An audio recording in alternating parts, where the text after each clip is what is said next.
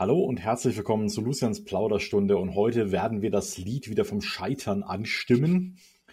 Und mit mir im Chor ist Andreas Hagemann. Andreas, schön, dass du da bist. Schön, dass ich wieder da sein darf. Ja, äh, wir haben ja gedacht, letztes Mal, wir sind schon letztes Mal an der Podcastlänge gescheitert. jo. Und äh, deswegen haben wir gedacht, machen wir weiter.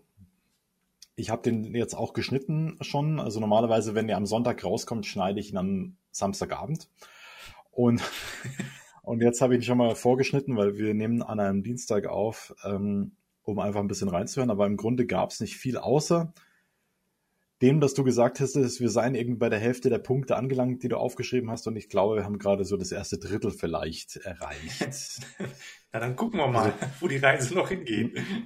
Genau, wo, wo, wir heute landen werden. Also genau. für die Leute, die es nicht mitbekommen haben, Andreas und ich, wir reden so ein bisschen über die Fehler, die wir gemacht haben am Anfang unserer Schriftstellerkarriere und der Andreas erhält mich dann jedes Mal aufs Neue, was für Dinge ich, äh, welche Fehler ich umschiffen und vermeiden kann, weil er ja schon ein Stückchen weiter auf der Reise ist als ich.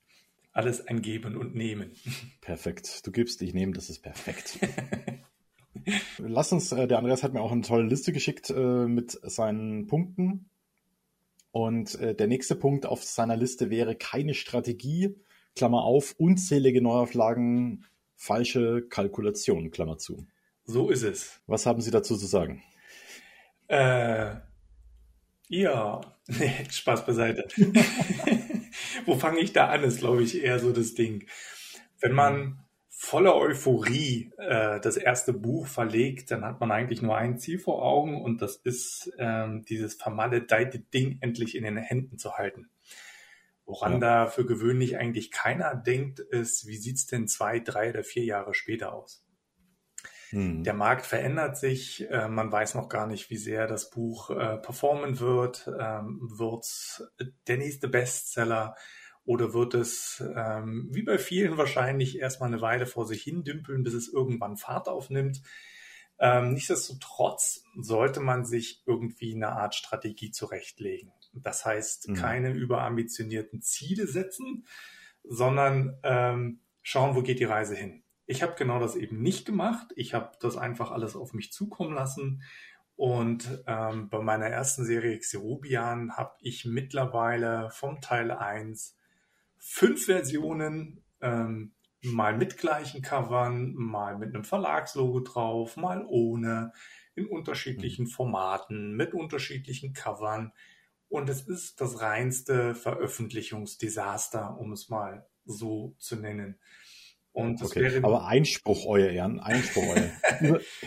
über, überambitionierte Ziele, finde ich, sollte man sich gut, sollte man sich auf jeden Fall stecken, weil sonst kommt man nirgendwo an, aber man sollte sich vielleicht überlegen, welche Schritte man bis dahin gehen muss. Also sonst verrennt man sich. Also das würde ich schon sagen, aber ein bisschen überambitioniert davon ruhig sein. Also. Ja, das kommt natürlich auf das Level an, weil ähm, ansonsten ja. ist Enttäuschung vorprogrammiert und dann sagt man sich am Ende, ähm, ja, ich schaffe ja gar nichts. Das wird alles nichts und schmeißt am Ende hin. Da halte ich dann also eher was von realistischen Zielen, wo man sagt, okay, das ist auch wirklich machbar und ich freue mich trotzdem, wenn ich sie erreicht habe. Ne? Mhm. Kenne ich jetzt so nicht. Aber ja, äh, gleich per Aspera ad Astra, ne? also gleich zu den Sternen bitte. Aber tut mir leid, ich bin heute ein bisschen überdreht. Gar kein aber, Problem. Ich hole dich gern von den Sternen runter. ja, genau. äh, komm erst mal da hoch hier. Und nein, also das kenne ich tatsächlich auch mit meinem erstes Elfenbuch. Das ist ja auch in der dritten Auflage und jetzt bin ich ja gerade dabei, so alles so ein bisschen nach KDP rüberzuschieben. Und da habe ich äh, die Bücher so mal ein bisschen angelesen und habe mir gedacht, jui, das würde ich heute alles ganz anders schreiben, das muss ich nochmal überarbeiten. Und das heißt, ich stehe da vor der vierten Neuauflage. Ja. Aber bei dir, äh, du hast gesagt, mit mehreren Verlagslogos drauf. Xerubian wusste ich, hast du letztes Mal erzählt, dass es bei einem Verlag war, mhm. aber beim zweiten, davon hast du noch gar nicht erzählt, glaube ich. Ja, das ist damals mit dem, äh, mit dem Wechsel vom Buchwächter gekommen. Und mhm. da hatte der Verlag gesagt, okay, gucken wir mal, der Andreas scheint ganz gut zu funktionieren, auch als Marke. Äh, nehmen wir doch die anderen Titel gleich mit. Ich habe gedacht, okay, wunderbar, habe ich keine Kosten mehr an der Hacken, können wir natürlich alles machen. Und mhm. ja, in dem Zuge ist dann auch ähm, Xerobian 1 schon mal wieder neu aufgelegt worden. Ähm, da ist erstmal das Cover in eine völlig falsche Richtung gelaufen, weil man den Text inhaltlich ganz anders wahrgenommen hatte, als, als ich den in, im Kopf hatte. Der ging eher in die Richtung Steampunk, obwohl das High Fantasy war. Da gibt es dann mhm. natürlich in der Gestaltung schon mal erhebliche Unterschiede. Ähm, Klar. Ja, und so hat er halt ein zweites, ähm, erstmal eine neue Gestaltung gekriegt, ähm, was der Serie per se erstmal gut getan hat. Wäre nun halt schön gewesen, wenn es das Buch auch in den Handel geschafft hätte, weil das war de facto nicht der Fall. Okay, also woran ist es da letzten Endes gescheitert, dass das Buch dann gar nicht im Handel gelandet ist? Ähm, ja, wir greifen zwar dem nächsten Thema schon so ein bisschen vor, aber mhm. ähm, am Ende hat der Verlag einfach ähm, seine Pflichten nicht erfüllt und ah, okay. ähm, hat das Buch aus Kostengründen, ähm, ohne es natürlich mir mitzuteilen oh, oder den Dienstleistern, die für die Fertigung kein Geld gesehen haben, ähm, erstmal für sich gesagt, wir machen das als E-Book ähm, sparen uns erstmal den, äh, den Druck für den Handel. Ähm, wir hatten gerade die Frankfurter Buchmesse noch. Äh, da wurden eine kleine Anzahl rechtzeitig noch gedruckt, um zu gucken, wie es läuft, wie mir scheint. Und wollten dann über das E-Book erstmal Geld machen, um dann später die nächsten Steps davon zu bezahlen. Und das ist mhm. äh, grandios nach hinten losgegangen weil dann anschließend auch eben ähm, das einer der Punkte war, warum das mit dem Verlag in die Brüche gegangen ist. Ja, stellte sich dann raus, dass viele andere halt nicht bezahlt wurden, wir dann die Tantiemen auch nicht bekommen haben und so weiter und so fort. Ja, und so gibt's halt eine Version davon, ähm, die das gleiche Cover hat wie meins heute, halt aber mit einem Verlagslogo. Und das ist natürlich mhm. blöd, weil Amazon vergisst nicht, behält sämtliche Listungen immer bei. Ähm, das ist bei anderen Shops anders. Da findet man immer nur aktuelle oder verfügbare Listungen. Und das mhm. ist halt blöd, wenn man dann an die Historie bei Amazon bei mir schaut. Da gibt es halt unzählige Varianten. Und es ist dadurch, dass Amazon halt auch, ähm, ich glaube, Remittenten heißt das noch und Altbestände mitverkauft und jeder als Marktplatz Inhaber da seine Varianten mit reinstellen kann, sind die Dinge halt ewig verfügbar. Und das nervt mich heute und bringt mich dann wiederum äh, zurück zum Thema Strategie, wenn ich mir halt überlege, ähm, wie sieht mein Werdegang vielleicht in vier Jahren aus. So wie du gerade gesagt hast, äh, wo heute würde ich anders schreiben. Ich habe auch die mhm. komplette Reihe sprachlich überarbeitet, weil ich heute auf einem ganz anderen Stand bin als damals. Und in dem Zuge kann man überlegen, macht man, schaut man sich den Markt nicht vielleicht nochmal an? Wie werden denn solche Cover heute noch empfunden? Sie, haben die sich weiterentwickelt? Gibt es andere Ansprüche, ähm, andere Wünsche von den Lesern, Lesenden da draußen?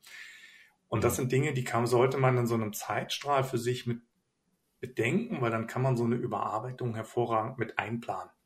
Ne? Wenn man sagt, ja, okay, ich sammle halt bis dahin Rechtschreibfehler, die man mir zukommen lässt. Äh, inhaltlich kann ich mhm. nochmal nachjustieren, weil mir vielleicht einer sagt, ähm, pass auf, du erfüllst zu viele Klischees, da kannst du ein bisschen abdämpfen. Habe ich auch alles dazu gekriegt und habe solche mhm. Sachen dann mit berücksichtigt für die Neuauflage. Und ähm, ja, habe dann aber halt das Cover auch nicht gewechselt. das steht dann für dieses Jahr irgendwann an. Und damit gibt es dann mhm. auch eine sechste Variante. Ah ja, nicht schlecht.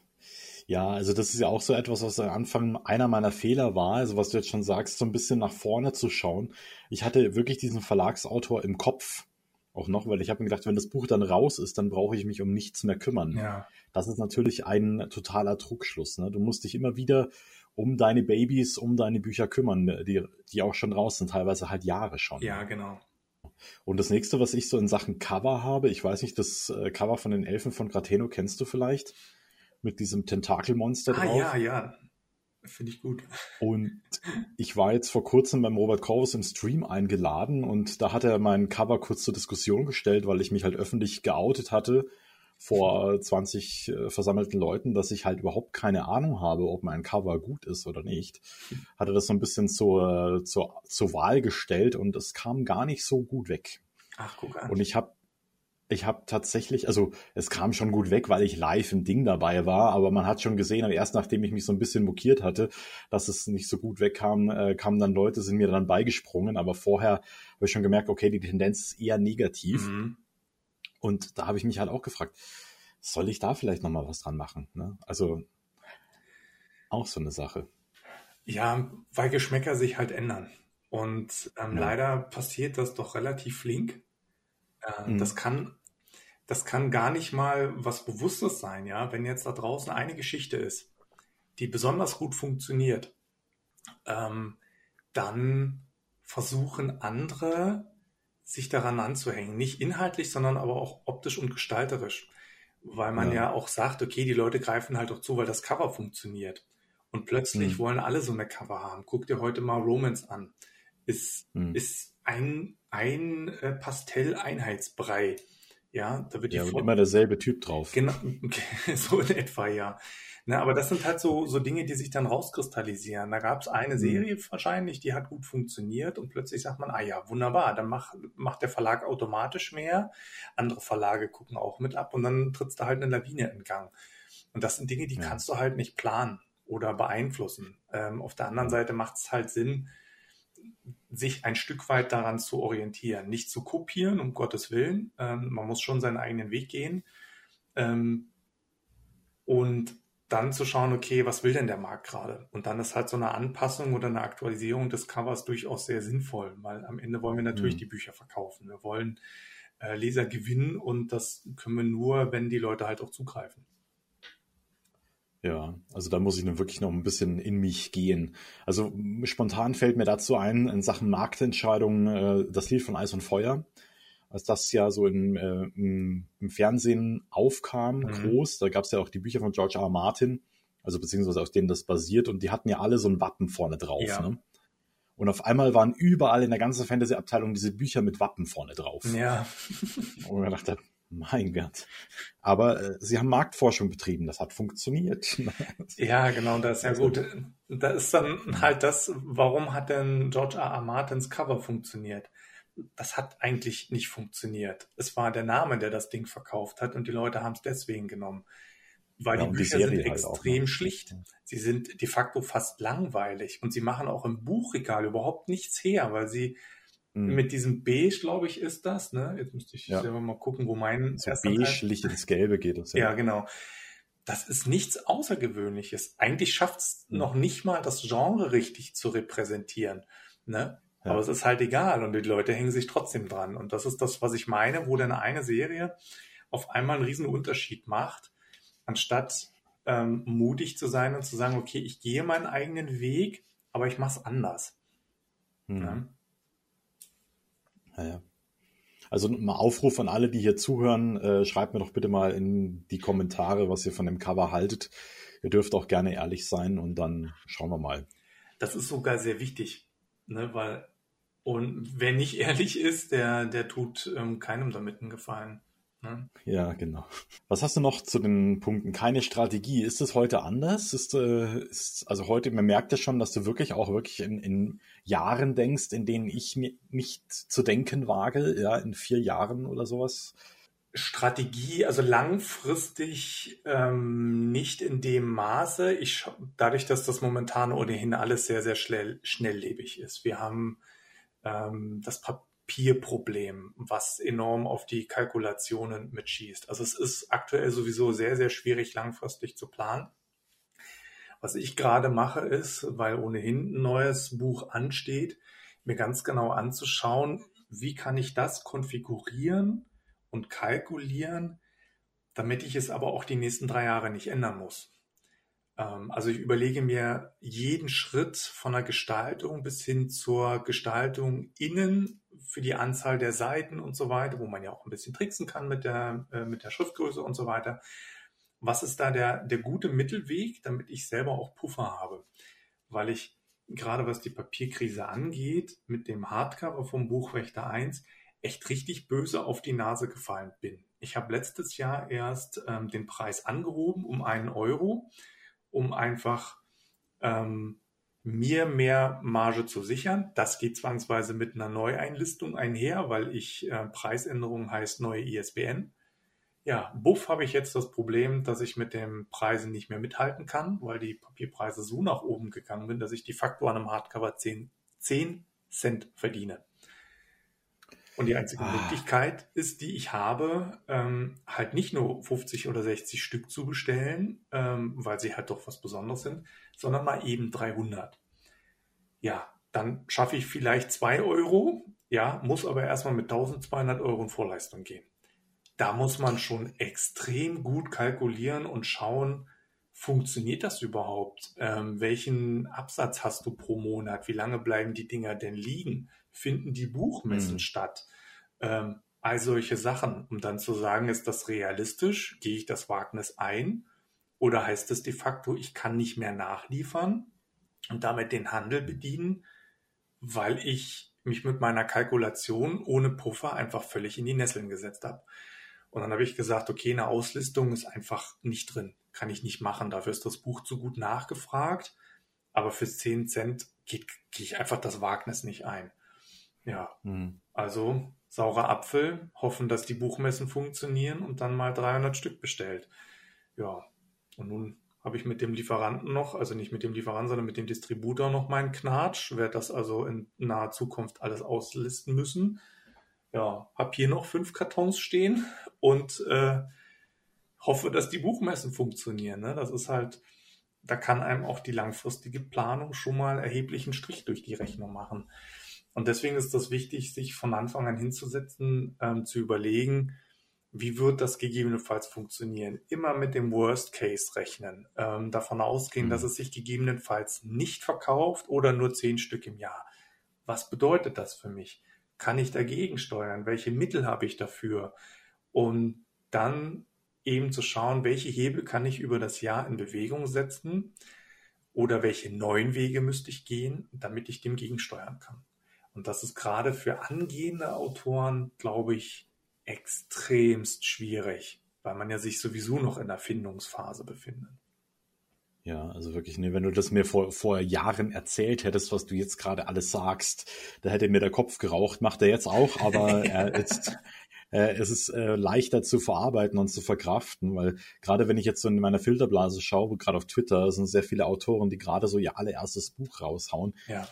Die denken über sowas, glaube ich, gar nicht nach. Ne? Und da, Also ja, ich, da finde ich eigentlich die Option auch ganz gut zu sagen, ich starte einfach mit Print on Demand. Ich habe dieses Risiko nicht, weil das trägt Ja. de facto in dem Fall BOD, Tolino ähm, und wie sie nicht alle heißen. Ähm, Hm. Das bürdet man sich dann gar nicht auf. Ähm, Ja.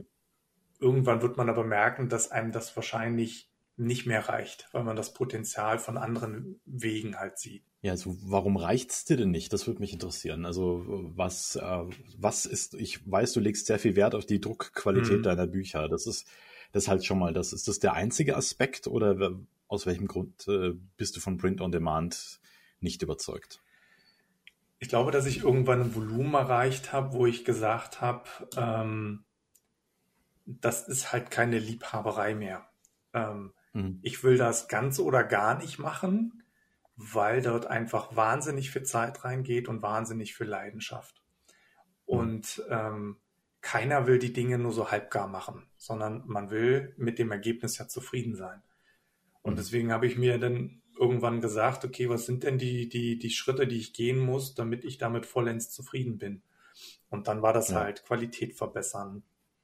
Ähm, welche Mhm. Möglichkeiten sind das denn, die, die horrenden Kosten, die dann damit einhergehen, auch wieder reinzubekommen? Und da spielt Geld verdienen halt zwangsweise eine Rolle. Und ähm, wenn man merkt, es funktioniert nach einem gewissen Zeitraum, das heißt, das, was man sich als Plan zurechtgelegt hat, das fruchtet, dann ist das irgendwie menschlich, dass so ein Hauch Gier mit dabei kommt. Und ähm, das ist dann so eine Gratwanderung, wo man dann sagt, okay, ähm, vielleicht möchte ich davon leben. Ja, das ganze Mindset kann sich damit ändern. Das habe ich nicht, weil ich den Wunsch nicht habe, ne? aber du zum Beispiel. Mein Name uns beim- zum Thema Erfolg schon intensiv zu ausgetauscht. Ne? Ja, also weißt du, das, die Sache ist halt die, also die erfolgreichsten Leute, die ich halt so sehe, jetzt zum Beispiel ein Sam Feuerbach oder bei Mira Valentin weiß ich nicht, aber bei Sam Feuerbach habe ich jetzt gerade nachgeschaut. Mhm. Und der ist ja der absolute High Roller, was, äh, was äh, KDP angeht ne? Mhm. und E-Books und so weiter. Und ich nehme fast an, dass der wahrscheinlich die meist, meisten Sachen über E-Books verkauft. Da gehe ich auch von aus, Und- ja. Und äh, Printbücher wahrscheinlich äh, ja, die laufen wahrscheinlich eher so nebenher, also so wie ich das sehe. Das ist gut möglich. Ich glaube, auf Messen ist er nicht so, so stark vertreten. Ich habe ihn ein paar Mal auf der Buch Berlin mitgesehen, ansonsten mit mhm. Events ähm, mit der Mira zusammen. Ähm, ja, schwer zu sagen. Ich denke mal, Hörbücher gehen noch ganz gut bei ihm. Ähm, mhm. Ja, und das sind dann so Standbeine, ne? Wenn du die fix mit, mit drin hast, dann äh, sind das halt so Dinge, die kannst du mit kalkulieren und dann weißt du auch, was du machen kannst und was du nicht machen kannst. Aber das ist halt, äh, bei du bist ja eh so ein, so, ein, so ein spezieller Autor, also zumindest in meiner Filterblase so ein spezieller Autor, dass du halt einfach viel mehr Printbücher verkaufst als E-Books. Das, ja, das finde ich total spannend. Das ist erstaunlich und ich glaube auch, dass das daran liegt, dass ich Hardcover anbiete. Das mhm. ist durchaus selten, weil es oft es ist halt ein teurer Spaß, muss man ganz ehrlich sagen. Ne? Und hätte ja. ich meine Community nicht gehabt, wo ich auch das Wagnis eingegangen bin, passt auf, ich mache eine, eine Sammelaktion. Wenn wir es schaffen, 30 Exemplare zu, ähm, zu verkaufen, dann lohnt sich für mich die Fertigung. Und wenn wir das mhm. hinkriegen, dann versuche ich dauerhaft Hardcover für den Buchwächter mit anzubieten. Und das hat tatsächlich funktioniert. Ich habe die Community mobilisieren können. Aber auch das war ein Pokerspiel, ne? Und äh, wer kauft, greift bei mir fast immer zum Hardcover. Und das, glaube ich, ist das Besondere dabei. Hast du dich quasi so positioniert sozusagen. Das, wie, wie bist du da an deine Community rangegangen? Auch das, finde ich, gehört irgendwie zur Strategie, wobei wir jetzt gar nicht mehr vom Scheitern reden, sondern das ist ja eigentlich schon ein Erfolg. Tut mir leid an der Stelle. ähm. Aber aber wie hast du Kontakt zu deiner Community aufgenommen in, äh, in dieser Hinsicht? Ich habe ähm, so eine Mini-Kampagne gemacht, indem ich äh, ein, ein, Werbemittel gemacht habe und das auf allen Kanälen mitgespielt habe. Ich habe dem Ganzen eine Deadline gesetzt. Pass auf, wir haben vier Tage Zeit, weil dahin, danach normalerweise lässt nach drei Tagen im Social Media das Interesse nach. Ähm, mhm. Deswegen mit einmal mit einem Reminder nach zwei Tagen hat man eine Chance, das vier Tage aufrechtzuerhalten. Und ähm, dann habe ich eine separate Landingpage gemacht für die Kampagne, habe erklärt, worum es geht, was das Ziel ist und so weiter, wo die Leute sich dann informieren konnten und dann eine Schaltfläche ähm, von der Seite in meinen Shop, wo die Leute dann kaufen konnten. Und habe dann regelmäßig die Verkaufszahlen dort auf der Seite aktualisiert, sodass jeder wusste, okay, wo stehen wir denn? Und so ab zehn Stück fing das dann richtig an zu laufen, weil ganz am Anfang ist man natürlich erstmal ein bisschen zögerlich, ne? Ja, dann ist man der Erste, sieht man dann Null starten. Ja, okay. Mhm. Ne, dann traut sich einer, dann stehen da zwei, drei, dann werden es fünf und dann kriegt das so ein, so ein Sog. Und äh, je mehr mhm. das wurden, desto schneller waren dann die 30 tatsächlich voll. Und äh, je mehr mitmachen, desto stärker vermehrt sich auch die Kunde darüber. Ja, weil die mhm. Leute, die dann gesagt haben, okay, ich wage das, ich gebe diese 20 Euro für das Hardcover aus, die fangen dann selber auf einmal an, Promotion zu machen ne, und sagen, ey komm, wir wollen ja. das Ding unbedingt, macht mit, ähm, die Bücher sind toll. Da waren ja Leute bei, die haben das schon als Taschenbuch, die haben das als E-Book auch noch und sagen, mhm. okay, aber das ist so geil, weil ich Hardcover-Fan bin, will ich das als Hardcover auch noch haben. Das hatte ich sogar dreimal. Das ist völlig verrückt. Ja. ja. Aber die Leute fangen dann an zu rennen. Und dann hat das tatsächlich funktioniert. Äh, ja, über Strategie, über solche Sachen, da können wir noch einen ganz eigenen Podcast machen. Aber auch als Erkenntnis daraus, ich würde gerade aufgrund der Situation heute keine Hardcover mehr machen. Ich plane die zukünftigen Projekte nur noch als Taschenbücher. Das Risiko ist mir zu groß. Lieber bestelle ich 300 Taschenbücher nach, ja, und zahle dafür 600 Euro, als dass ich 50 äh, Hardcover bestelle und äh, zahle dafür 250 Euro. Das und wenn du da ein Crowdfunding für machst? Ist mir zu aufwendig. Okay. Weil Crowdfunding braucht immens viel Zeit, Vorbereitung und vor allen Dingen tägliches Engagement, ähm, dich da drin zu, ähm, zu promoten. Und mhm. da bin ich ganz ehrlich, ähm, fehlt mir einfach die Zeit für. Ähm, ja. Am Ende möchte ich lieber über meinen Output mehr Leser generieren. Mhm. Ähm, ich, wir haben es bei Erfolg schon mal gesagt gehabt, ich habe halt das Glück, dass ich einen vollwertigen Job habe und daraus halt Erspartes nehmen kann, um das dort reinzustecken. Deswegen mhm. ähm, brauche ich es in Anführungszeichen nicht ähm, und spare mir dadurch aber auch viel Zeit. Weil was ist, wenn die Crowdfunding-Aktion nicht funktioniert? Viel Enttäuschung bei sich selbst, bei anderen habe ich schon gesehen und das ist schade, weil ich dann eigentlich so ein Projekt nicht scheitern sehen möchte. Also du hättest halt zumindest dieses Risiko minimierte Nachfrage. Ne? Also wenn jetzt, wenn du sagst, du möchtest 30 Hardcover machen und dafür machst du, siehst, setzt du dieses Goal fest, dafür brauche ich äh, fiktive Zahl 3000 Euro. Mhm. Und äh, dann kommen halt so viele Leute rein, die anderen kriegen vielleicht ein Taschenbuch oder nur eine Autorenkarte oder sowas. Mhm. Und dann für 30 Leute gibt's dann halt dieses Hardcover. Und dann, dann hättest du, das ist jetzt total dahingesponnen. Das ja. gibt überhaupt keinen Sinn, was ich hier rede. Aber dann hättest du zumindest äh, das, äh, das Risiko halt minimiert, dass, dass du halt praktisch danach kein Geld in den Sand setzt. Aber gut, du hast natürlich vollkommen recht. Die Zeit ist natürlich auch ein Faktor, den man nicht außer Acht lassen darf. Ja, und auch dafür musst du dir wieder eine Strategie zurechtlegen. Und wenn mhm. ich ehrlich bin, dann versuche ich doch meine Strategie von vornherein so aufzusetzen, dass ich es halt mit Bordmitteln schaffe. Ne? Irgendwann muss es sowieso so sein, weil du kannst, natürlich kannst du jedes Buch mit einer Crowdfunding-Aktion ähm, pushen. Aber mhm. dann muss man sich halt auch bewusst sein, dann wird das halt mit der Veröffentlichung innerhalb von einem Jahr meist nichts, weil viel Zeit äh, im Nachgang halt reingesteckt wird. Also so eine Crowdfunding-Aktion brennt mir auch noch unter den Nägeln, aber ich weiß nicht wie, ich weiß nicht wann, ich weiß nicht was.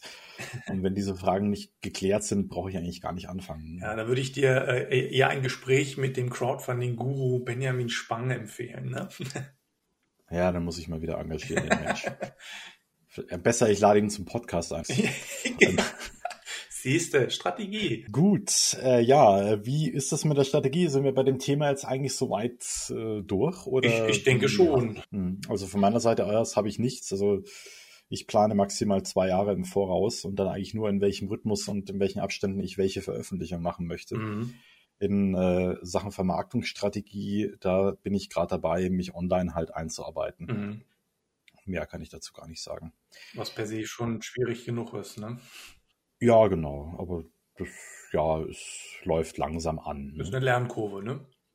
Ja, es ist eine deutliche Lernkurve ersichtlich. Man muss sich halt damit auseinandersetzen und befassen. Ja, richtig. Wie mit allem eigentlich rund ums Veröffentlichen. Auch mit dem Schreiben und so weiter. Ich glaube, man kommt aus diesem verdammten Lernen kommt man nicht raus. Ja. Gut, äh, du hast der zweite Verlag, Verträge, Service, Hinterfragen hast du aufgeschrieben. Genau. Ähm, wir hatten das gerade schon mal angeschnitten gehabt, ähm, mhm. dass der Xerubian, ähm, aber auch der Buchwächter nochmal in einen Verlag gewandert sind. Ähm, ich, mit dem Wissen, was ich heute habe, würde ich kein veröffentlichtes Buch nochmal in einen Verlag nehmen.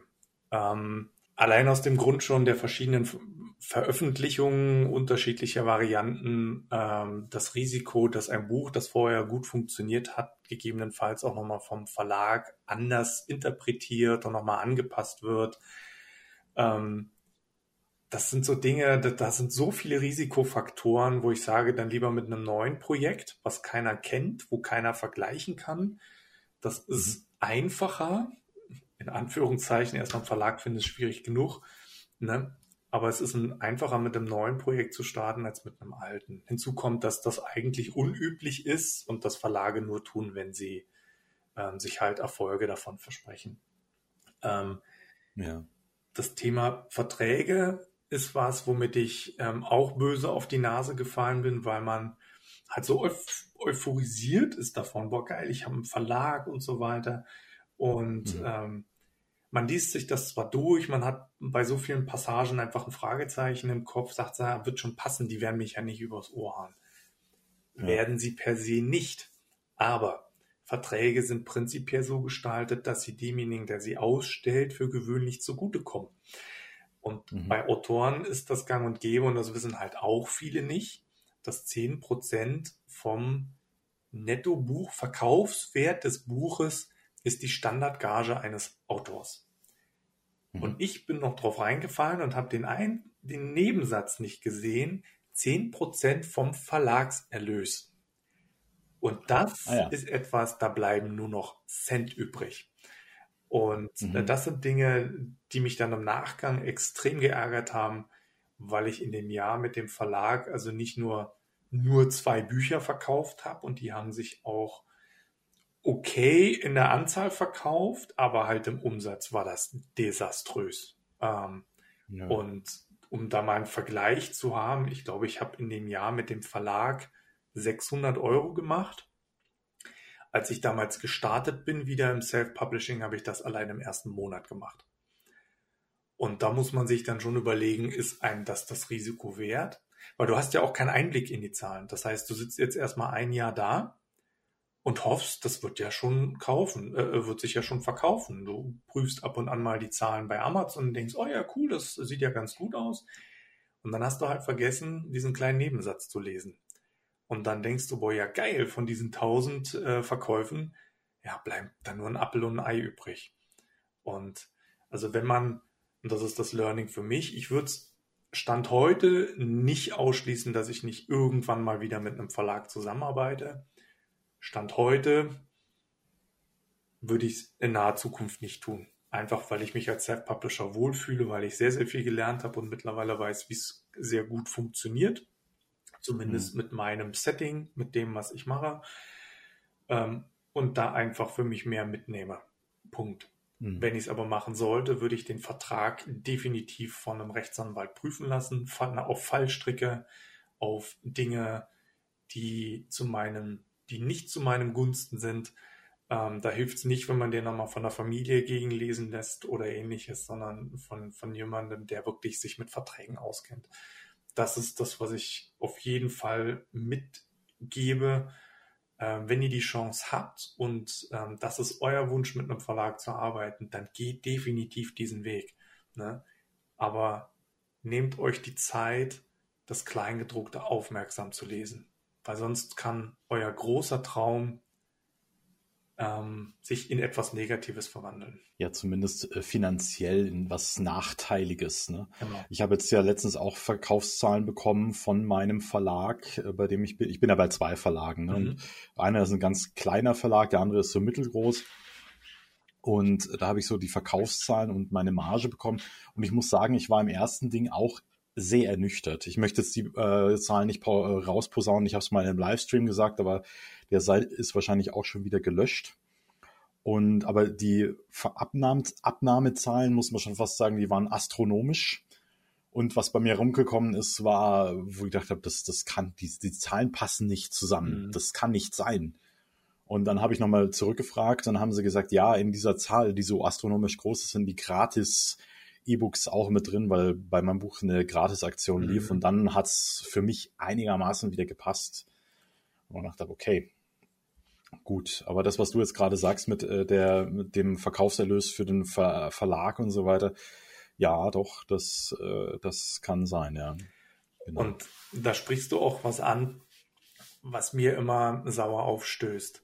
Gerade weil so viel Herzblut drin steht, sollte die allerletzte Marketingaktion eigentlich das Verschenken sein.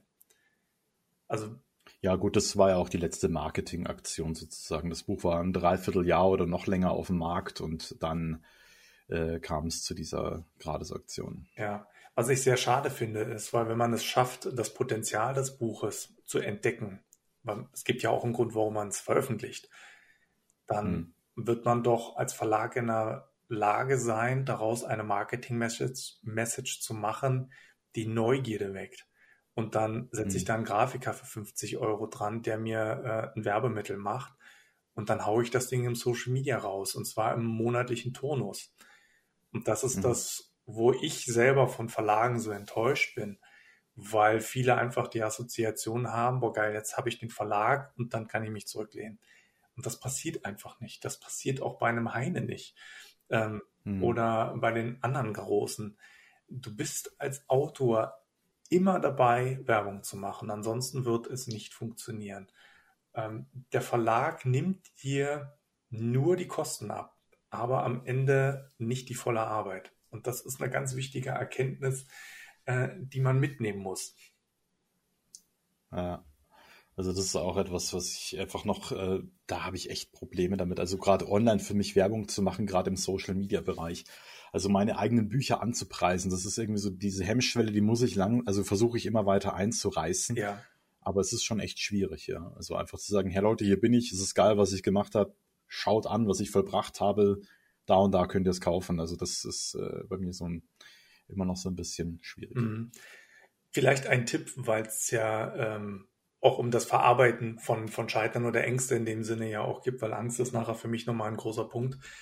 Ähm, Schaut euch an, was euch selbst anspricht. Welche Buchwerbung gefällt euch denn nicht? Weil auch mit Werbung zum Thema digital sind wir nachher noch mit dabei, kann man scheitern. Das, weil man eben der Meinung ist, ja gut, dann halte ich das Buch halt dahin ähm, oder machen einen Banner, da kommt Buch äh, mit einem schönen Mockup und Preis hin und dann wird das Ganze funktionieren.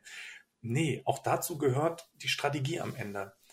Wer bist du denn als Markeautor? Hast du ein Corporate Design für dich?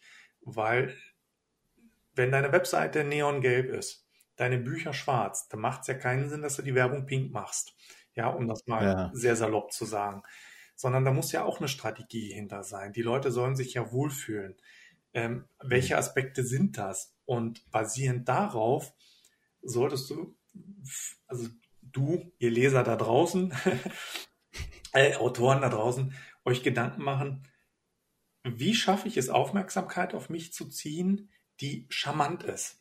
Tatsächlich mhm. verkaufe ich über einen Schmunzelfaktor viel mehr als über den Preis. Ich habe ja. keine einzige Preisaktion da draußen. Ich verkaufe nur über ähm, Vorteile oder Werbung mit einem gewissen Schmunzelfaktor oder Dinge, die einfach neugierig machen. Und das funktioniert genauso. Natürlich kann ich eine Preisaktion machen, wird auch funktionieren. Aber es, es wirkt halt nicht so lange nach, weil dieser Sympathiefaktor der hat so einen so einen Pelz und den trägt man dann eine Weile mit sich. Ne? Ja. Der Preis ist relativ schnell vergessen. Also so in Preisaktionen und so weiter. Ich weiß auch nicht, ob das gut ist. Ich glaube, ich, ich bin immer mehr, komme ich zu der Annahme, dass es, dass ich davon einfach prinzipiell Abstand nehmen möchte. Also zum ersten einmal ein Buch zu verschenken. Das, äh, das ist, das ist schon mal schwierig. Mhm und dann auch noch eine Preisaktion. Also weil ich habe Preisaktionen vor allem immer dann gemacht, wenn ich Werbung geschalten habe. Mhm. Das heißt also, du zahlst, äh, fünf, was habe ich letztens gezahlt, 650 Euro für ein Werbeding.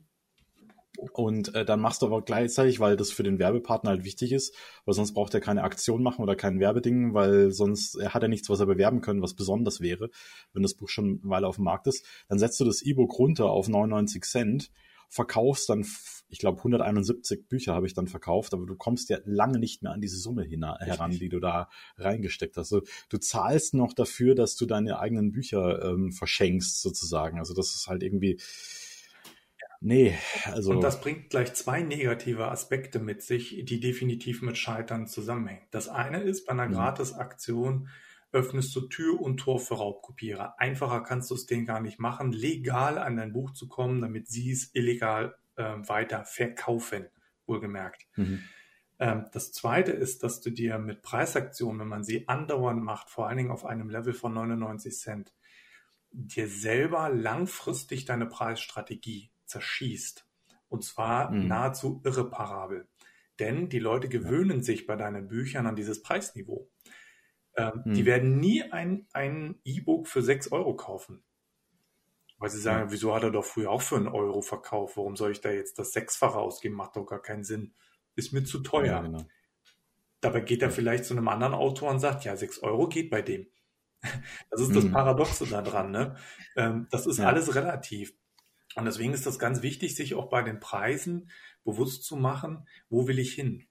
ich habe meine Preise so kalkuliert und deswegen 5,99, äh, dass selbst wenn ich mal eine 50% Aktion mache, ich bei dieser mhm. 2,99 bei diesem Level bleibe, bei dem ich immer noch 70% Tantiemen habe. Das ist sowohl bei Tolino so als auch bei Amazon.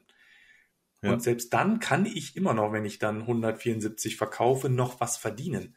Das ist ja bei 90, mhm. äh, bei 99 Cent ja gar nichts der Fall. Das sind, glaube ich, nur 30 ja. Cent oder was pro. Maximal ja, 30 ne? Cent, ne? ja. Da bleibt ja nichts hängen. Da kann man sich auch über 1000 ja kaum noch freuen, weil, wie du sagst, selbst wenn du 600 mhm. Euro dafür zahlst und hast 1000 im Absatz, da kommst du nicht mal auf 300 Euro. Da kannst du nicht mal die Hälfte der Rechnung von bezahlen.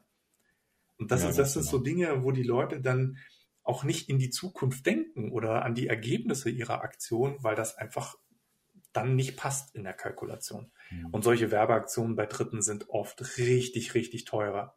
Nee, das ist schon krass.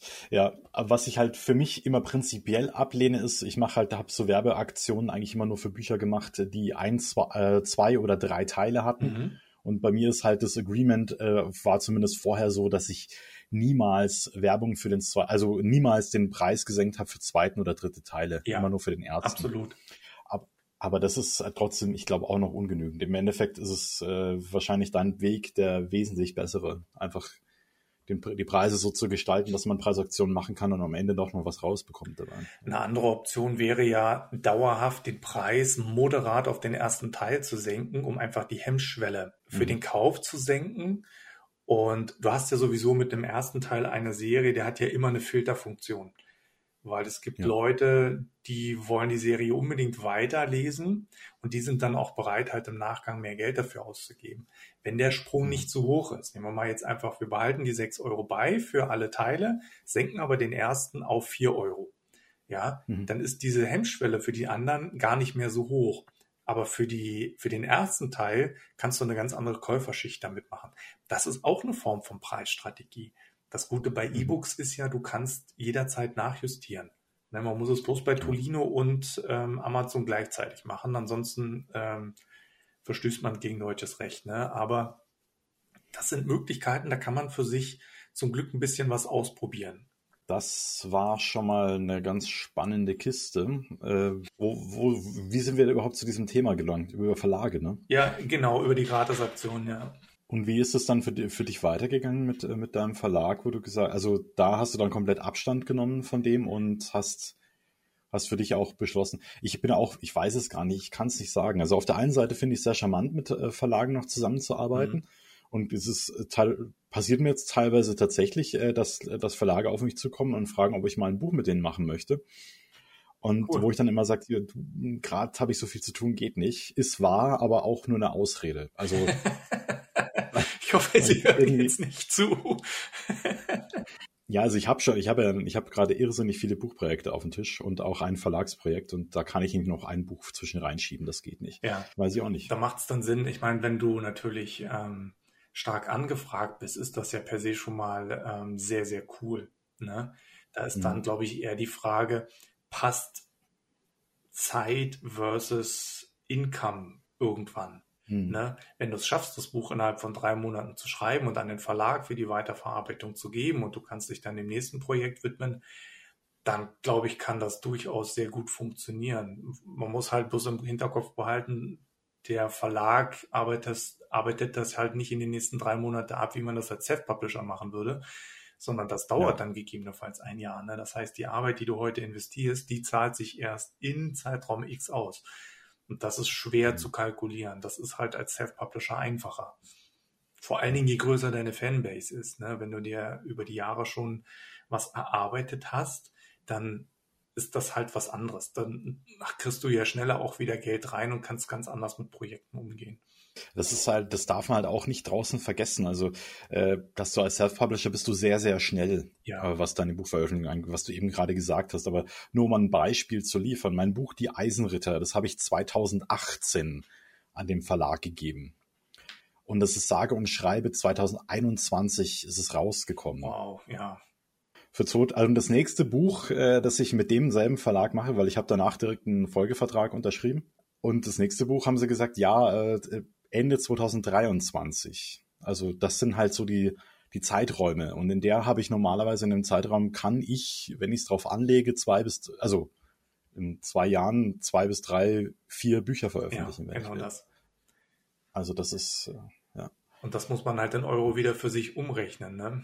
Na gut, ich würde sagen, ich weiß nicht, Andreas, hast du noch was oder haben wir das Thema der zweite Verlag abgehandelt? Nee, das ist auch ein Thema, das kann man gut vergessen. Wo wir gerade bei Thema sind, dass man gut vergessen kann, das Dienstleister Nova MD Druckerei. Ja, ich möchte das allgemein, dadurch, dass ich mit Nova noch zusammenarbeite, eher unter dem Thema Dienstleister äh, mhm. bündeln. Ähm, weil auch mit denen kann man böse auf die Nase fallen. Ähm, in dem Fall mein Distributor, Endpunkt. mhm.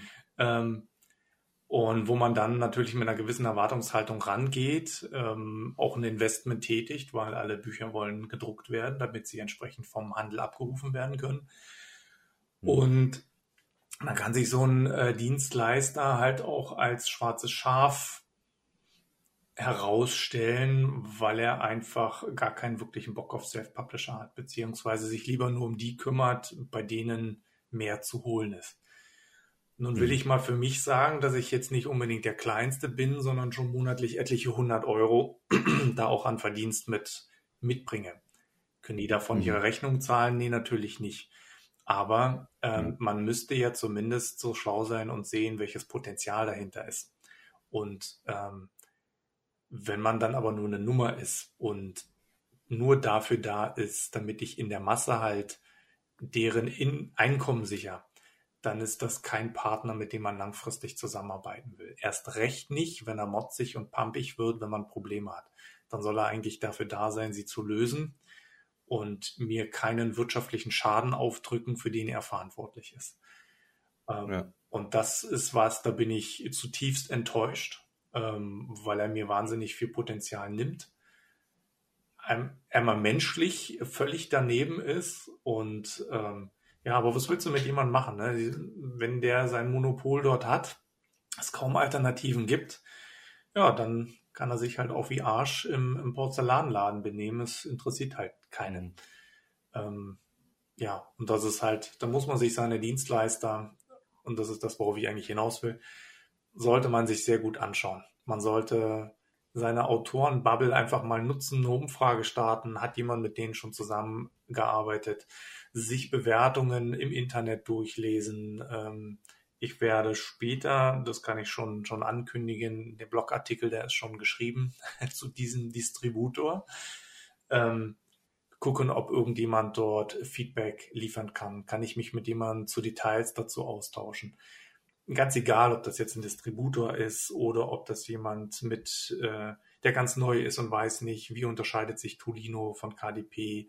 Ähm, man sollte keine grundlegenden Fragen an, an jemanden stellen, da muss man schon Google selber mittätigen, aber ähm, wenn es Detailfragen sind, die vielleicht nur jemand beantworten kann, der das schon eine Weile mhm. macht, dann nehmt diese Chance einfach wahr. Im besten Fall sagt er halt nicht nein und nimmt sich die Zeit ich versuche das gerne zu machen, weil ich ganz genau weiß, wie, wie schwer das ist, irgendwo einen Fuß in die Tür zu kriegen. Ja, Punkt, mhm. würde ich sagen. Ja, also ich kann äh, auch für mich mal sprechen. Ich hatte mit BOD mal so eine interessante Auseinandersetzung. Also was heißt Auseinandersetzung war es nicht wirklich. Es war eine Unklarheit. Und zwar, ich gestalte die Preise meiner Printbücher und E-Books zumindest immer so, dass ich mindestens ein Euro pro verkauftem Buch bekomme. Mhm.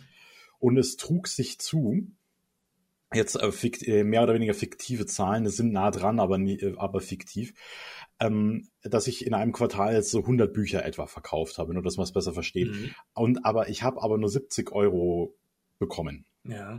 Und dann haben wir gedacht, das kann ja gar nicht sein. Was, was ist denn da los? Ja. Und dann habe ich halt da angerufen und äh, einfach nur gefragt, weil ich es verstehen wollte, weil es kann ja immer irgendwas sein, dass irgendwelche Kosten angefallen sind, von denen ich nichts wusste oder sowas. Mhm. Und da wurde mir dann einfach nur auf den Kopf zugesagt, dass das ja der Computer ausrechnet und der mache ja keine Fehler. Und ja. mein Taschenrechner ist aber auch ein Computer und der kann das. Ja, genau. Und, äh, und dann war die Diskussion auch beendet. Dann hat sich insofern was geändert und zwar, dass sie mir wirklich die Abrechnung ins kleinstteilig ausspucken. Ich glaube, jetzt hat so eine Abrechnung sechs, sieben Seiten teilweise. Oh, wunderschön.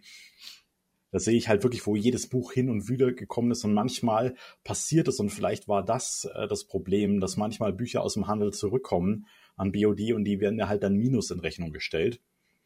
Weil die dann halt vernichtet werden oder was weiß ich, keine Ahnung. Ja. ja. Und, und da könnte es vielleicht auch dran gelegen haben, aber ich weiß es bis heute eigentlich nicht, ja, woran es lag. Ja, das ist äh, äh, tatsächlich sogar exakt das gleiche Problem, was ich heute auch habe. Ähm, hm. Und ich habe versucht, dort Licht ins Dunkel zu kriegen und die Antwort war, ja, aber der Handel hat doch ein Retourenrecht. Hm. Das erklärt aber nicht, wo fünf Bücher hin verschwunden sind. Das wäre schon schön, wenn ihr mir das äh, erklären könntet. Ja, wenn Amazon hm. äh, das Buch vernichtet, weil es so stark beschädigt ist, dann können wir da nichts machen. Danke für die hm. Info. Es beantwortet die Frage aber noch immer nicht, weil ihr ja mir gar nicht sagen könnt, ob es überhaupt verschwunden ist oder ob es vernichtet wurde. Wenn ihr hm. aber in den Statistiken schreibt, es ist an mich gesendet worden, dann ist das ja eine ganz andere Aussage. Dann müsstet ihr ja auch irgendwie einen Beleg haben. Ja, ja, und wenn dann als, als Feedback vom Support kommt, also wissen Sie was, Herr Hagemann, wir reden jetzt hier von fünf Büchern. Also Sie wollen doch jetzt nicht, dass wir für diesen, für diesen kleinwertigen Scheiß, hätte ich jetzt fast gesagt, äh, jetzt den Aufwand tätigen. Also das werden wir nicht tun. Und da frage ich mich, mhm. ähm, jetzt lass mich nochmal überlegen. Ihr besitzt mein Eigentum. Ja. Ihr habt ein Retourenrecht mit dem Handel. Könnt ihr ja machen. Ist mir Wurst. Aber es hat doch keiner das Recht, meine Ware irgendwo zu vernichten oder ähm, sie zu beschädigen und das hat keine Konsequenzen. Das, das kann ja. doch, das kann doch eigentlich nicht angehen. Wo, wo sind wir denn hier? Aber da bist du halt ja. einfach nur ein kleiner, verdammter Self-Publisher und spielst keine Rolle. Ja. Mit einem Verlag würde man das nicht machen. Ja, das ist eine krasse Nummer, du. Also ich äh, wüsste jetzt auch nicht. Also gerade selbst wenn Amazon die Bücher vernichtet, äh, dann müsste sie sich nicht dennoch auszahlen oder so. Ich weiß es ja nicht, keine Ahnung. Ich weiß nicht, wie das da läuft über den Distributor, ob Amazon die bei dem Distributor einkauft und dann bei sich ins Lager nimmt. Und sie haben dann, die Ware normalerweise auf Kommission. Und das ist genau der Punkt. Mhm. Das heißt, ähm, in der Verantwortung ist immer noch der Distributor. Und mhm das ist der Punkt. Es ist vertraglich halt nicht geregelt, beziehungsweise nicht einsehbar, was das Retourenrecht denn abdeckt. Und das ist was, wo ich sage, schaut euch die Verträge genau an. Das ist was, womit ich jetzt gerade richtig böse auf die Schnauze falle. Ja, wir reden hier nur von 25 Euro. Gar keine Frage. Mhm. Das sind fünf Bücher Verdienst. Aber ich muss ja die Ware erstmal bezahlen.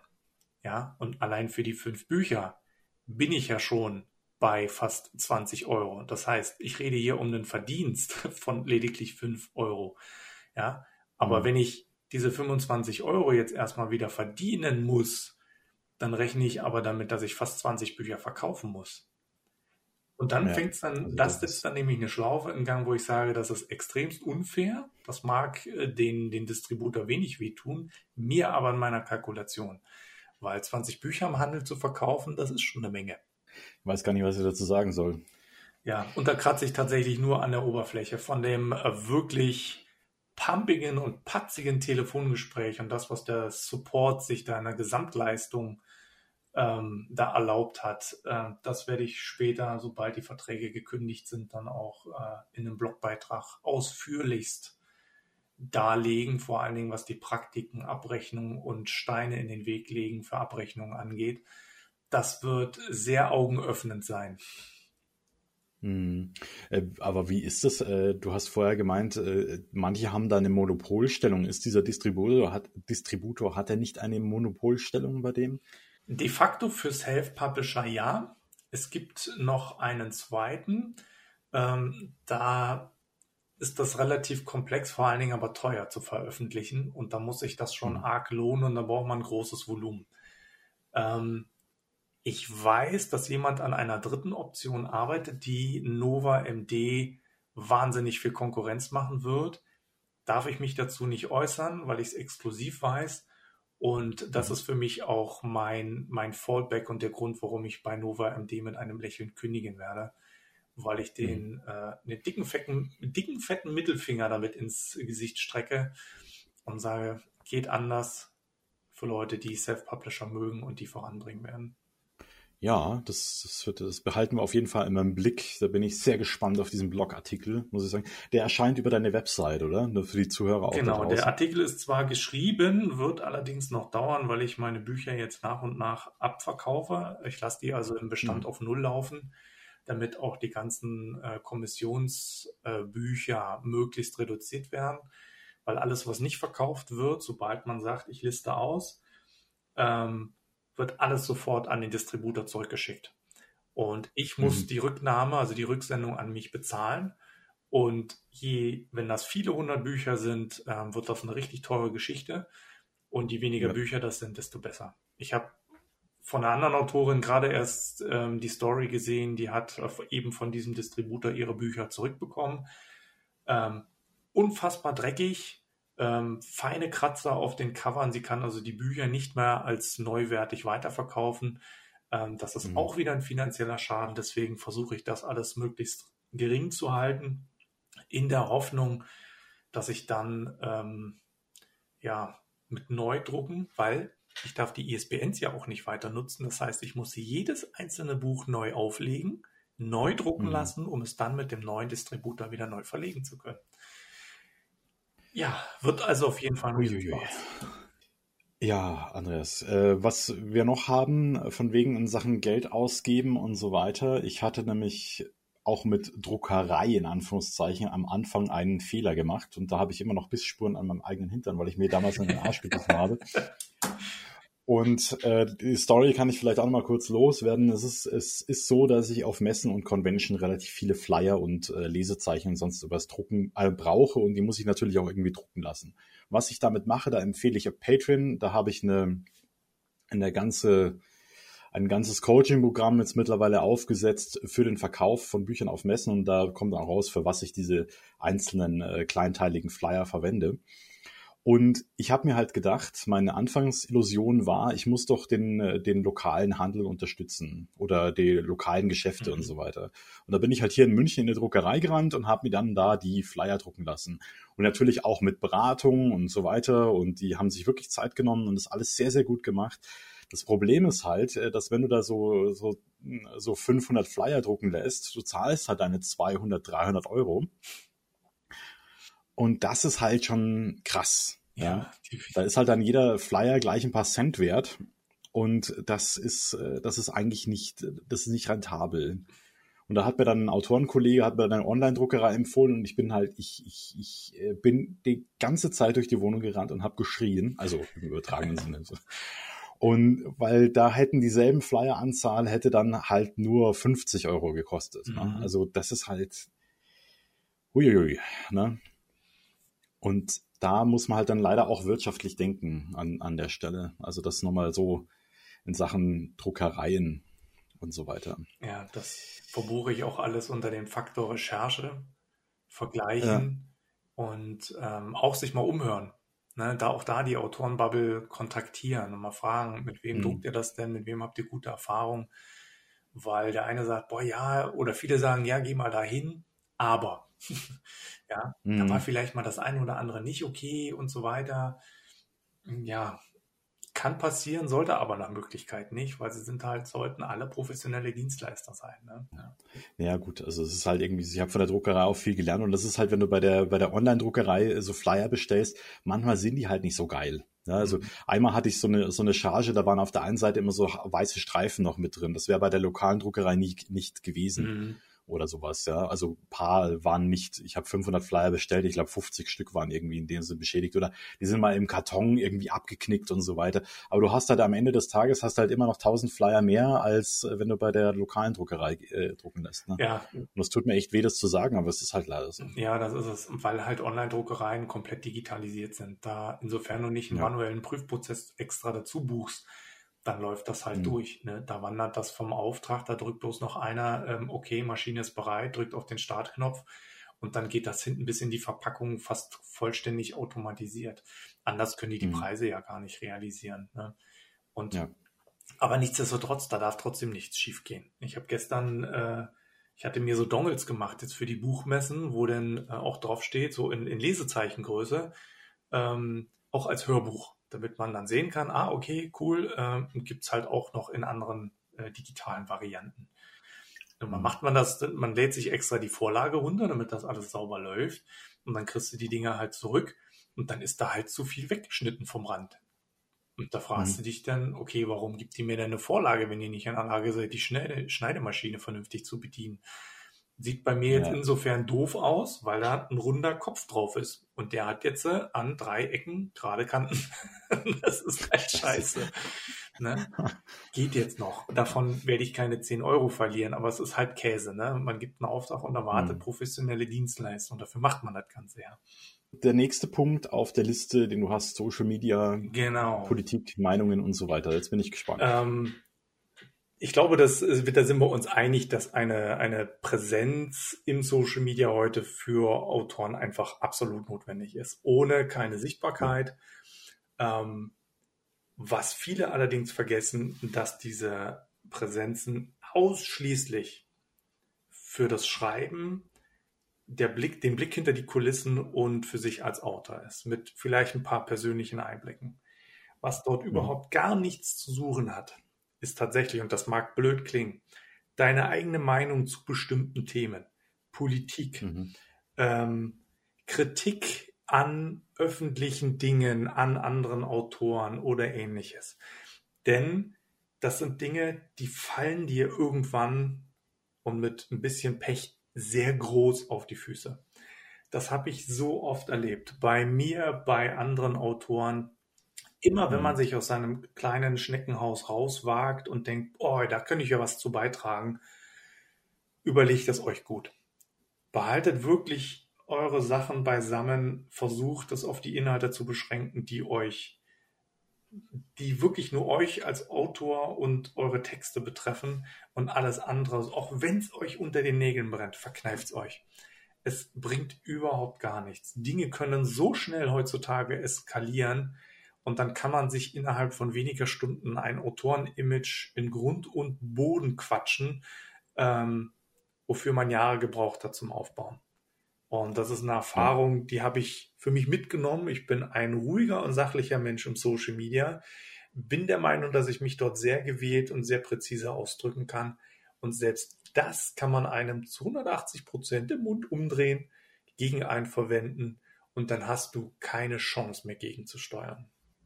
Also das ist, äh, das ist wirklich eine schwierige Sache und auch eine harte Gratwanderung. Das sehe ich bei vielen Autorenkollegen, außer dass sich jetzt gerade in äh, der politischen Lage so auch sehr stark dazu äußert. Ja. Ich meine, das ist alles im Bereich des, äh, des Mainstreamigen. Und insofern äh, ist es ja alles äh, wahrscheinlich kein Risiko dabei. Aber dafür wäre es dann wahrscheinlich wirklich intelligenter, nochmal ein eigenes anonymes Profil anzulegen. Ne? Auch wenn ich eigentlich nichts davon halte, im Netz komplett anonym unterwegs zu sein. Das, wenn man aber das unbedingt machen Finde ich eine gute Idee dass man wirklich ein reines mhm. Autorenprofil hat und eines, wo man äh, privat unterwegs ist. Aber auch da, ähm, es kann sehr, sehr schnell passieren, dass man mit dem Autorenprofil ein sehr seriö seriöses Image aufbaut und dann plötzlich mhm. mit den privaten Meinungen teilt, weil man wird sich ja die Fanbase relativ gut teilen, wo man aneckt. Mhm. Und dann kann das passieren, ja. und das habe ich auch schon einige Male gesehen, dass dann auf einmal heißt, äh, dass dann eine Boykottaktion gegen den Autor stattfindet, weil habt ihr die Meinung gesehen? Mhm. Und das kann genauso nach hinten losgehen. Deswegen sollte man sich sehr, sehr gut überlegen, wie man da agieren will. Hat man das dicke Fell dafür überhaupt, wenn man mit einer ist mir doch egal Einstellung daran geht? Wunderbar, wünsche ich dir viel Spaß da draußen. Ne? Aber mhm. äh, das kann auch arg an die Psyche gehen. Und das sollte man nicht unterschätzen. Viele Leute daran zerbrochen, ne? Also auch. Ja, man sollte die Dynamik des Social Medias nie unterschätzen. Klicks und Likes für Themen sind so schnell gemacht. Ähm, ich bin selbst überrascht. Ähm, ich bin selbst an, an eine geraten, die ist so groß, die macht regelmäßig Aktionen und Themen und sie hat mhm. einen Beitrag geliked, in dem ich offiziell von jemandem, der mich nicht kennt, als Arschloch tituliert worden bin. Ähm, diese Dame hat Selbstdepression und ich finde es überaus fragwürdig, dass man überhaupt solche Beiträge liked. Ähm, jemanden in so einer negativen Meinungsbildung unterstützt und die Sachen so verdreht, dass man am Ende nur noch als Idiot dasteht. Und dann ist es ja, ziemlich gut und klug, wenn man dann einfach ähm, gar nichts mehr in der Richtung macht, sich auf sich konzentriert. Und das kann nämlich schnell von Leuten ausgehen, die, mit denen man jahrelang befreundet ist, die man meint, sehr gut zu kennen. Ähm, und dann geht das Ding völlig nach hinten los. Ne? Ja, also aufpassen. Ne? Also auch für mich. Äh, ich bin ja eh bei in Social Media ein bisschen sehr, eigentlich viel zurückhaltender. Ich, 90 Prozent meiner Kommentare, die ich schreibe, lösche ich danach auch gleich wieder. Also schicke ich, die schicke ich nicht mal ab, weil ich mir denke, warum soll ich, eigentlich einen coolen Punkt habe ich da, aber warum soll ich das jetzt demjenigen auf die Nase binden oder als ungefragten Ratschlag raushauen oder sonst irgendwas? Also Genau. Nee, lieber keine Diskussionen anfangen. Also gerade auch äh, so Social Media Kanäle sind eigentlich nicht dafür geeignet. Ich würde dann lieber die Leute zum Podcast einladen und mit denen ausführlich drüber sprechen, dass man auch sich seine eigene Situation oder seinen Standpunkt klarer machen kann. Ja, weil es vor allen Dingen auf Augenhöhe passiert. Ne? Du kannst ähm, gegebenenfalls ja. das sogar in einem Livestream machen, wo man Reaktionen sieht. Das ist eine ganz mhm. andere Geschichte, weil selbst auch ein gut gemeinter Ratschlag, ja, T Hashtag Mansplaining, das Ding kann mhm. einfach nach hinten losgehen. Du kannst das nett meinen und dann wird dir was angedichtet wie, oh, der Hagemann, der muss immer alles kommentieren und mit seinen klugen Ratschlägen bladi bladi blub. Ja, wo jeder andere sagt, boah geil, hätte ich mich drüber gefreut. Ja, aber mhm. es reicht halt die eine Stimme an falscher Stelle mit der falschen Lautstärke aus und das Ding kann einen Tsunami lostreten. Und da sollte man sehr vorsichtig mit sein. Nun gut, ich würde sagen, das Thema, oder hast du dazu noch was? Nee, ich glaube, das reicht doch. Finde auch, ja. Dann werde ich mir sehr viel mitnehmen aus dem Ganzen, ne? weil ich bin immer ein bisschen unsicher, was soll ich überhaupt posten und so weiter. Das ist für mich gewinnend. Genau. Du hast als nächstes äh, Ding äh, Webseite angegeben, Kontaktformulare, E-Mail-Antwort, falsche Bestellungen und so weiter. Was ist alles schiefgegangen? Genau. Die Frage ist ja, wie kann man denn mit einer eigenen Webpräsenz gegen eine Wand rennen? Und das geht verdammt nochmal so schnell. ich krieg schon Bauchschmerzen, wenn du das sagst. Okay, weiter. Nun mag das für mich ein bisschen was anderes sein, weil ich als E-Commerce Manager damit täglich zu tun habe und das schon seit über 20 Jahren. Aber ich sehe, sehe das immer wieder und das passiert selbst mir als Profi, dass ich Dinge einfach falsch mache, weil ich nicht richtig drüber nachgedacht habe. Ähm, mhm. Und Dinge einfach manchmal zerbastle. Also ganz grundlegend, was man falsch machen kann mit der eigenen Webseite, womit man scheitern kann, ist erstmal gar keine zu haben, mhm. ähm, weil sie halt der Sichtbarkeit extrem gut tut. Es ist für euch ein, ein Mittel, mit anderen in Kontakt zu kommen, sich auszutauschen, überhaupt gesehen zu werden. Also auch für jemanden, der kein Social Media mag, ist das ratsam ähm, oder dann erst recht ratsam, eine Webseite zu haben, damit man Informationen über sich bereitstellen kann. Man braucht keinen Shop oder irgendwas in der Richtung, eine, eine reine Online-Visitenkarte reicht schon. Ne? Ähm, mhm. Man sollte sich allerdings mit den rechtlichen Rahmenbedingungen auseinandersetzen. Stichwort Impressum, Impressumspflicht, mhm. Adressangaben und so weiter. Ähm, damit kann man böse auf die Nase fallen. Und das ist leider auch kein Kavaliersdelikt mehr. Ne? Das geht dann meistens immer mit hohen Strafen einher.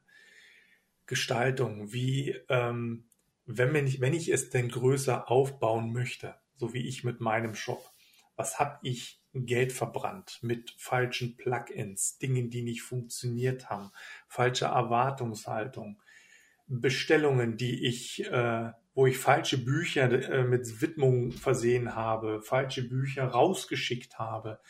Da gibt es so vieles, was man einfach falsch machen kann, wo man für sich selber auch im Klaren sein sollte, was will ich damit erreichen, wie viel Zeit darf mich das kosten, ähm, wie muss ich mich prozessual aus, aufstellen, damit ich das erstmal zeitlich schaffe, aber auch inhaltlich nicht durcheinander komme. Ähm, solche Themen. Und mhm. äh, auch das Thema E-Mail-Antworten. Ich habe das eine ganze Weile nicht gemerkt, dass einfach E-Mails werden auf dem Webserver über PHP verschickt. Wenn die richtige PHP-Version aber bei deinem Server nicht freigeschaltet ist, dann funktioniert das einfach mhm. nicht dann kann jemand dein Formular nutzen und er kriegt fleißig immer das Pop-up. Vielen Dank für deine Nachricht. Äh, wir melden uns bei dir. Bei dir kommt aber nie was an. Und dann kann es passieren, ah, okay. dass dort sehr wichtige Nachrichten nicht ankommen. Kundenwünsche, hm. Reklamationen und solche Sachen. Ähm, das sind Dinge, mit denen ich auf die Nase gefallen bin. Oder bin ich dann ganz froh, dass es Social Media gibt, weil es dann noch andere Mittel und Wege gibt, um mich zu kontaktieren. Ja, weil so eine Webseite kostet halt einfach Zeit. Man muss immer dranbleiben, man muss die Dinge aktuell halten. Und ähm, viele sind sich einfach dem Aufwand, der dahinter steht, nicht so richtig bewusst. Ne? Weil wenn es mhm. mit 2021 dasteht, jetzt neu äh, vor einem Buch und wir haben äh, Mitte 2022, dann ist das irgendwie schwierig. Ne? Und dann kommt auch keiner wieder. Ja, genau, so eine verwaiste Webseite sozusagen. Genau. Ja, ich habe meine Webseite auch, äh, ich bin da sehr nachlässig, aber ich habe zumindest immer die aktuelle Veröffentlichung zu sehen. Auch das drauf. Da sind wir wieder beim Thema Strategie. Welche Rolle soll denn die hm. Webseite für dich spielen? Ist es eine reine Präsenz als Autor? Wunderbar. Dann ist das ein Text, der hm. hat immer allgemeingültig ne? weil du wirst jetzt wahrscheinlich eher selten nochmal 400 Kilometer weiter wegziehen oder deinen Werdegang ändern, weil sich in deiner Vergangenheit irgendwas anderes getan hat. Ne? Ganz da genau. bist du ja. halt, wer du bist. Ne? Dann wird man vielleicht nochmal das Bild irgendwann austauschen, weil man dann doch älter geworden ist. Aber das ist es dann. Ne? Aber wenn man, sobald man dann anfängt, ein Kontaktformular, seine Bibliografie dort zu veröffentlichen, vielleicht mit einem Webshop arbeitet oder ähnlichem, dann muss man sich halt auch wiederum der Zeit bewusst sein, die man dort investieren muss, damit das Ganze funktioniert. Ja, da habe ich auch noch viel zu lernen und zu machen. Es sind einfach diese, diese äh, tausendfach in alle Richtungen zu gucken. Ne? Das, ist, das ist echt schwierig. Ja, vor allen Dingen darf Ja. man einfach nicht mit der Erwartungshaltung rangehen, man muss jetzt alles von Anfang an haben. Und auch alles gleich perfekt machen. Also das ist, Ja. das ist ja auch etwas, was wir mit diesem Podcast eigentlich immer ein bisschen äh, klar äh, zeigen wollen, dass man halt also sich einfach auf die Fresse legen kann und danach, dass es danach trotzdem auch weitergeht, weil wir leben ja noch. Ne? Also, Richtig, teilweise sogar muss, weil Mhm. man bestimmte Dinge einfach nur erfahren kann, indem man gegen die Wand fährt. Wie meine Schwester kriegt von meiner Mama äh, seit fünf Jahren gesagt, aufpassen mit der Herdplatte, die ist heiß. Und immer mit der, mit dem, Mhm. da war sie noch sehr klein, die ist, macht's dann mit 35 oder 40 nicht mehr. Ja, immer mit dem Finger Richtung Platte. Sie guckt meine Mama an und sagt, heiß und puff, setzt den Finger drauf. Wenn du das nicht einmal Ja. gemacht hast, dann weißt du nicht, was die Konsequenzen sind. Ja, und darum geht's. Du, es ist okay, Dinge falsch zu machen. Es ist okay, auch Geld zu verbrennen. Wenn man in der Lage ist, sich selbst zu reflektieren und einfach daraus zu lernen. Wer nicht lernen will und äh, partout stur der Ansicht ist, so wie ich das mache, das ist richtig so, die Welt funktioniert einfach nicht äh, entsprechend, Die funktioniert falsch, ja genau. der, der wird langfristig doch arge Probleme haben. Der wird auch als Autor extrem anecken, weil er merkt, ja, was reden die alle von einer großen Bubble? Ich verstehe mich mit zwei Leuten, ja. Ja, was reden die Ja. von einem Falschfahrer? Das sind Hunderte. Denk doch mal drüber Genau. nach. Ja, genau. Ja, das ist, äh, das ist eines meiner Lieblingszitate. Ich weiß nicht, wie der, wie der ausgesprochen heißt, dieser Philosoph Tagore oder so. Äh, Wir interpretieren die Welt falsch und behaupten dann, sie würde uns täuschen. Ja, genau. Also das finde ich wunderbar, diesen Spruch. Ja. genau. ja, Bringt uns ja hervorragende Überleitung zum letzten Punkt auf der Liste, oder? würde ich der auch Faktor sagen. ja. Mensch am Ende. Wie kann ich denn als Mensch, also als Autor eigentlich scheitern? Das ist ein interessanter Punkt. Ähm, Da muss man sich, glaube ich, sehr anstrengen, oder? ich glaube eben nicht. Und das, Nicht? und Okay. das ist der Punkt. Eben weil ich vielleicht ähm, nie gelernt habe, mit Kritik umzugehen, äh, Mhm. mich schwer damit tue, Feedback zu verarbeiten, ähm, vielleicht zu zögerlich bin, mich aus nach vorne zu wagen, Angst habe, äh, Risiken einzugehen. Damit kann ich als Autor durchaus scheitern und das geht ganz, ganz schnell. Ich glaube, der Faktor Angst relativ abgeschwächt, also nicht als dämonische Angst, sondern als ähm, Zögerlichkeit, Neues zu Mhm. probieren, Dinge zu wagen. So wie du zum Beispiel sagst, ich weiß noch nicht so richtig, wie ich mich an Social Media rantrauen soll. Wie groß soll ich das machen? Ähm, Mhm. da ist manchmal das Zögern schädlicher, als etwas Kleines zu probieren und gegebenenfalls zu sagen, okay, es funktioniert halt nicht. Ne? Ja. Aber ich habe drei neue Ansätze, ähm, die ich probieren möchte. Ne? Genau. Und diesen, diese Kette, die kann man nicht anstoßen, wenn man sich selbst im Weg steht. Und ich glaube, das geht den meisten so, weil sie auch allein Hemmung haben, ihr eigenes Buch zu präsentieren, weil man sich dabei doof vorkommt. Das haben wir alle durchgemacht. Aber Mhm. wenn du das erste Mal irgendwo auf einer Messe, auf einer Bühne ge- gestanden hast, irgendwo deine erste Lesung gehalten hast, du wirst dich immer an den Moment zurückerinnern, wie geil das war und wie toll du dich fandest, dass du das gemacht hast. Und darum geht es, diese Momente immer wieder ins Gedächtnis zu rufen, sich selbst zu überwinden und zu sagen, das zu überwinden hat sich gelohnt. Also ich kenne auch nur ein einziges wirksames Mittel, das tatsächlich gegen Angst hilft. Und zwar ist durch die Angst durch. Ja. Absolut. Also es geht gar nicht anders. Wenn du Angst hast vor Lesungen, dann musst du Lesungen halten. Anders kommst du nicht vorweg. Weil im Umkehrschluss wird es ja noch, ist, ist die Angst sehr perfide, weil du gehst bis zu einem Punkt, an dem du Angst bekommst. Und beim nächsten Mal hast du nicht mehr vor dem Endresultat Angst. Also praktisch, wir nehmen als Beispiel die Lesung. Äh, du gehst äh, bis zur Lesung, brichst aber ab, weil du Angst hast, dann gehst du zurück und das nächste Mal gehst du nur noch bis an die Tür, weil du weißt, du bekommst Angst, wenn du da auf diesem Pult, an dem Pult ja. sitzt und äh, die Lesung hältst und am nächsten Mal meldest du dich gar nicht mehr für die Lesung an und so weißt du immer weiter zurück in deinem Ding, egal was du machst und deswegen, es geht nur durch die Angst hindurch. Also richtig und vor allen Dingen aber auch sich selbst Mut zusprechen. Es geht ja, wenn du diese Lesung machst, dann kann das zwei hm. Ausgänge haben. Entweder sie kam gut an oder sie hat halt nicht das Feedback gefunden. Dann ja sei nochmal mutig. Wenn das nicht geklappt hat, schnapp dir ein paar der Zuhörer und frag sie, was hat euch gefallen, was hat euch nicht gefallen. Denn hm. ähm, meistens spürt man das aber auch selber. Entweder passt die Moderation nicht oder man war selber viel zu aufgeregt, dass man die Stimme nicht halten konnte. Man hat nicht genug mit, mit sich selbst gespielt, weil das ja auch was mit Schauspielerei zu tun hat oder aus sich rauskommen. Ähm, wenn man sagt, okay, die war prinzipiell gut, ich habe mich wohl gefühlt, aber ich bin mit mir nicht zufrieden, weil, dann ist das völlig in Ordnung. Aber du hast dich da hingesetzt und du hast es gemacht. Und es gibt genug Leute da draußen, die trotzdem begeistert von dir sind, die dich bewundern dafür, dass du auf der Bühne sitzt und sie nur im Zuschauerraum. Ja, genau. und das ist dieses positive Denken anzustoßen, indem ich die Dinge einfach mache. Und selbst wenn sie schief gehen, nicht bedauern, sondern einfach positiv sehen und sagen, ah ja, okay, cool, dann würde ich nächstes Mal gern das und das probieren. So ging es mir mit Lesungen mhm. auch. Ich bin eigentlich ein extrem introvertierter Typ. Ich habe es mhm. gelernt, das Extrovertierte aufzusetzen, um meine Ängste im Sinne von Kontaktschwierigkeiten, Freireden, ähm, für mich zu überwinden. Ich lese heute unheimlich gerne. Ich freue mich über jede Lesungseinladung, äh, weil ich da einfach richtig Bock drauf habe. Ne? Und mhm. so kann sich das dann ändern. Aus etwas, wo man vorher richtig Schiss hatte. Ich habe vor meiner ersten Lesung zwei Wochen jeden Tag eine Stunde diesen Text geübt. Wo ich ja. heute im Nachgang sage, bist du eigentlich völlig bekloppt? Ja. Aber es hat mir halt geholfen, das Selbstvertrauen zu finden. Heute versuche ich den Text einmal vorher zu lesen, damit ich ihn einigermaßen im Kopf behalte.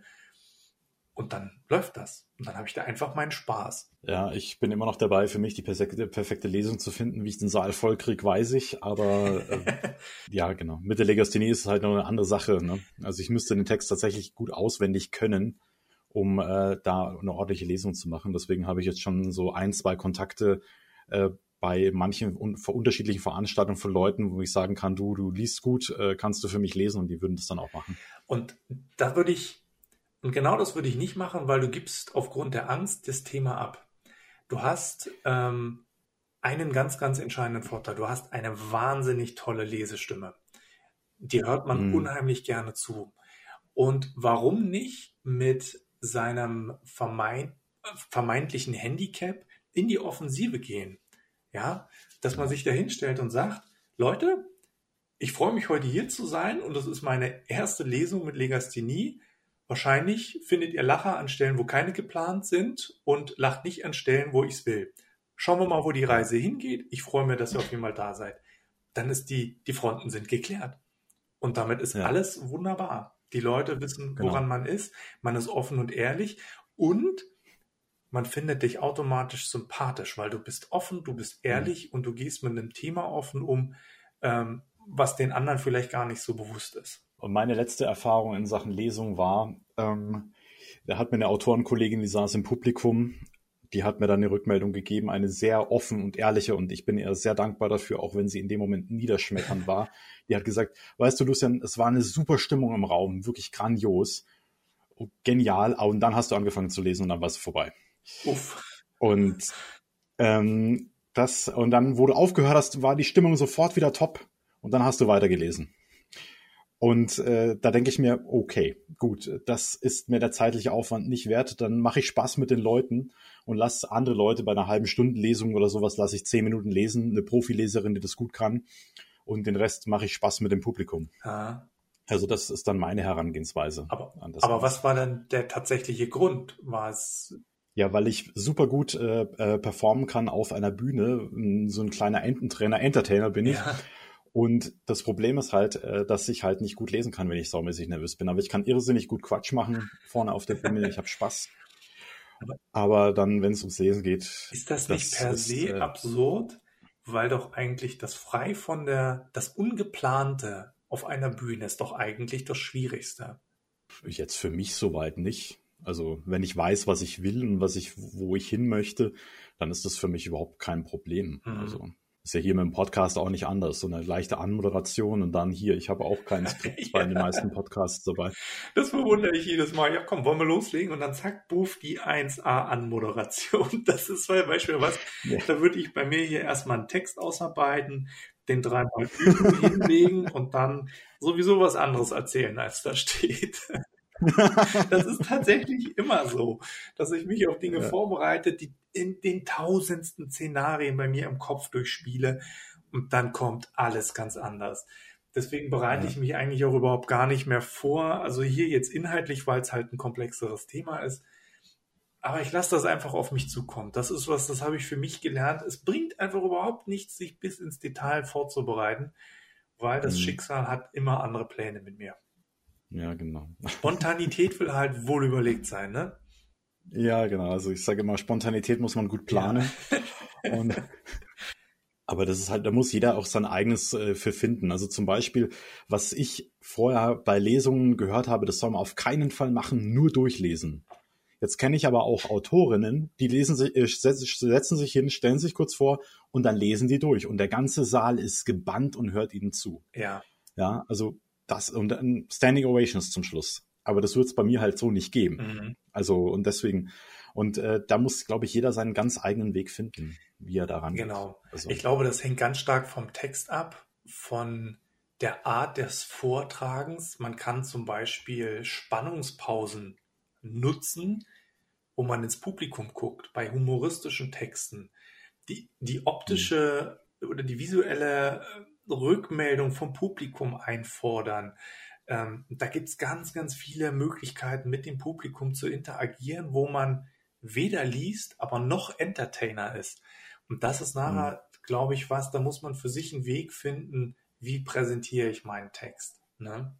Also das ist, das ist wirklich eine ganz große Sache. Zum Beispiel Robert Corvus macht das ja auch so, wenn er mit Bernhard Henn unterwegs ist mit seiner Filiason-Saga, du wirst im Publikum singen müssen. ja. Okay. Der hat seinen Torwahlachor dabei und das ist im Zweifelsfall das Publikum. ja, so kann man die Leute auch und aus der Reserve hocken, äh, locken, ne? Locken, ja, genau. Bernhard Henn, der stellt sich dann immer an die Tür, damit keiner raus kann. die, die dann, Profis halt, dann ne? Wird gesungen. Ja, wird gesungen. Ne? Ja, das sind so Momente, bei mir ist Fremdschämen ganz furchtbar. Das geht bei mir gar nicht. Also peinliche Momente, selbst im Fernsehen, die mich überhaupt gar nicht betreffen. Geht nicht, ja. entweder schalte ich um oder ich gehe raus. Aber geht gar genau. nicht. Das ist mir so, so unangenehm in mir. Das, das, da kann ich nicht mit umgehen. Funktioniert nicht. ja. ja, auch eine Sache, wo man einfach durch muss. Ja, genau das. Dabei kann ich das eigentlich, ja. Wenn ich da für mich bin oder mit Leuten, die ich sehr, sehr gut kenne und gut einschätzen kann, da kann ich, gib mir eine Kamera und wir, wir ziehen da zwei Stunden einfach mal äh, eine Slapstick-Show durch, ne? Aber ja. wenn das für mich völlig unerwartet ist, der falsche Moment, da bin ich wie ein Vierjähriger äh, vom Weihnachtsmann, ja? Das geht gar nicht. Ja.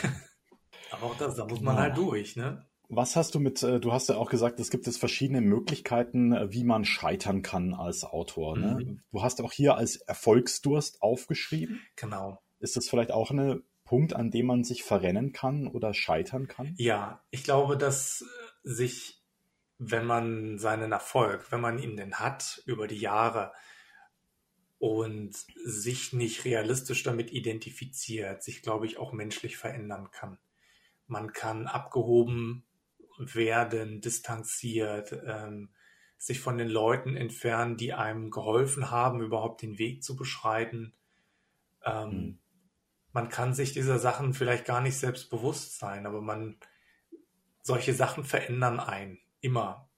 Ob man das jetzt ja. will oder nicht, die Frage ist, wie sehr macht man sich das bewusst? Ähm, wenn ich jetzt zurückdenke, geht's mir genauso. Ich bin heute deutlich präsenter als früher. Ich weiß, dass manche mich als arrogant wahrnehmen. Da kann mhm. ich manchmal gar nichts für. Das ist halt einfach eine Wahrnehmungssache. Aber ich bin auf Menschen, äh, auf Messen versuche ich immer nahbar zu sein, mir hm. das, was andere in mir sehen, gar nicht anmerken zu lassen. Natürlich könnte ich mir auch sagen, ja cool, andere halten für mich einen großen, halten mich für einen großen Self-Publisher, fühle ich mich gar nicht so, also verhalte ich mich auch gar nicht so. Ja. Hm. Ähm, auf der anderen Seite freue ich mich, wenn ich eine Mira Valentin sehe, wir uns drücken und sagen, ey cool, was gibt's denn Neues von dir? Ne? Ähm, hm. Das ist alles eine Wahrnehmungssache und da sich selbst vernünftig zu, zu reflektieren, realistisch zu bleiben, sich permanent zu erden und zu sagen, wer bin ich heute, wer war ich gestern, wer will ich morgen sein, hilft nicht abzuheben, weil Erfolg kann einen arg verändern. Also es gibt ja diesen Spruch immer, dass das Erfolg immer das wahre Gesicht von einem zeigt, ne? Oder so, so sagt, heißt es eigentlich bei Geld, ne? Also ja, das Geld Macht. nicht hm. den Charakter verdirbt, ja, oder Macht, genau, sondern es zeigt halt den wahren Charakter. Und das ist halt bei Erfolg kann es halt auch mal sein, also das menschliche Gehirn funktioniert halt leider so, dass, dass es auf Erfolg ganz bestimmte Hormone ausschüttet, die nicht unbedingt zur Intelligenz beitragen. Geil. Und da muss man sich halt, ja, es gibt dieses Beispiel von wegen mit diesem, mit diesem Affen auf dem Felsen. Ich weiß gar nicht mal, ist es ein Pavian gewesen oder irgend so Menschenaffe? Und der, der ist halt der Chef da oben und hockt da und äh, dann messen sie den Testosteronspiegel und kommt raus, der hat den höchsten Testosteronspiegel im ganzen, äh, im ganzen Affenstall. Ja. Und jetzt äh, ist aber so, der Affe, der vor, äh, würde man meinen, also der höchste mit dem höchsten Testosteronspiegel wird der Chef. Aber es ist nicht so, sondern er entwickelt den höchsten Testosteronspiegel dadurch, dass er Chef ist. Ah, okay. Und Testosteron ist halt äh, toxisch äh, und kann blöd machen. Ja. Und so ist es halt bei uns mit Erfolg eben auch. Ne? Also wenn jetzt zum Beispiel, wenn du in der Arbeit einen Chef hast, der dann auf einmal völlig austickt, weil er dann auf sich für den Geisten hält, ja dann ist es genau dieser Prozess, der da gerade in seinem Gehirn stattfindet. Und da muss man sich halt wirklich drüber nachdenken, bin das gerade ich oder beziehungsweise ist das überhaupt noch meine Persönlichkeit oder geht mit mir gerade was durch, was ich eigentlich so nie wollte? Ja. Und diese Selbstreflexion ist immer eine ganz, ganz wichtige Sache. An der kann ich, kann ich total nachvollziehen, weil mir das oft so geht, wenn ich Beiträge von angehenden Autoren sehe wo mir dann, wo ich mich dann manchmal einfahren muss und sagen, nee, du verhältst dich gerade völlig blöd. Also bevor ich Absenden mhm. natürlich drücke, ne? Und sich dann selber bewusst machen, du bist selber mal in dieser Situation gewesen. Du reagierst gegebenenfalls nicht so, wie du es solltest. Ja, vielleicht mal neutral, ähm, sachlich oder mit Humor. Ich meine, ich versuche vieles sowieso nur mit Humor zu sehen. Ähm, aber diese Selbstreflexion ist, glaube ich, extrem wichtig. Also ja, man kann es auch übertreiben. Also ich bin eher der Typ, ich neige dazu, das zu, zu, zu übertreiben und dann kommst du halt in, zum gar nichts mehr. Ne? Weil wenn du kannst alles wegreflektieren, ne? dann ja. machst, dann machst du am Ende des Tages halt nichts mehr. Und das ist eher mein Problem, dass ich da zu krass äh, da reingehe in, das, in dieses äh, Thema. Also Sachen zu sehr zerdenke. Mhm. Ich meine, Ängste sind ja auch normal. Die haben wir bei jedem neuen Buch, bei jeder neuen Veröffentlichung. Da spielt es keine Rolle, ob das Buch Nummer zwei, eins oder 18 ist.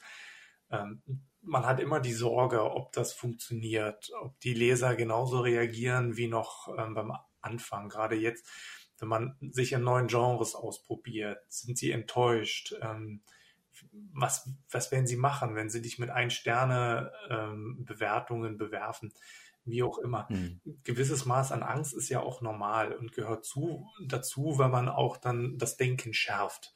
Das ist ja, ja. das, was äh, Fight or Flight ja eigentlich mit einem macht. Ne? Es schärft die Sinne, um dann klare Entscheidungen zu treffen. Ähm, und das ist auch normal und das sollte man auch nicht abwehren. Ja, das ist, das ist eine ganz, ganz wichtige Sache. Aber ich, was ich zum Beispiel für am Anfang für mich festgelegt habe als Autor, als ich diesen Weg angefangen habe zu beschreiten, habe ich mir gedacht, ich kann eigentlich nur scheitern in dem Moment, in dem ich wirklich aufgebe. Ja. Ja. Dann ist es gescheitert. Aber du hast mir gerade neue Möglichkeiten des Scheiterns eröffnet. Das finde ich gut. Und, Und dabei wirst du verdammt viel lernen, um das Positive darin zu sehen. Ja, auf jeden Fall. Ne? Also, ja gut, Andreas, gibt es noch irgendwas, was wir noch ergänzen sollten? Nö, ich glaube, ähm, das Wichtigste ist einfach machen. Nehmt die Chancen wahr, die sich euch bieten, egal ob sie klein oder groß sind. Das einfach machen, so ist es. Gut, Andreas, ich danke dir für diese Doppelfolge. Sehr es gern. war mir ein Fest. Wenn du wieder ein Thema hast, du weißt, du kannst dich an mich wenden. Das werde ich tun.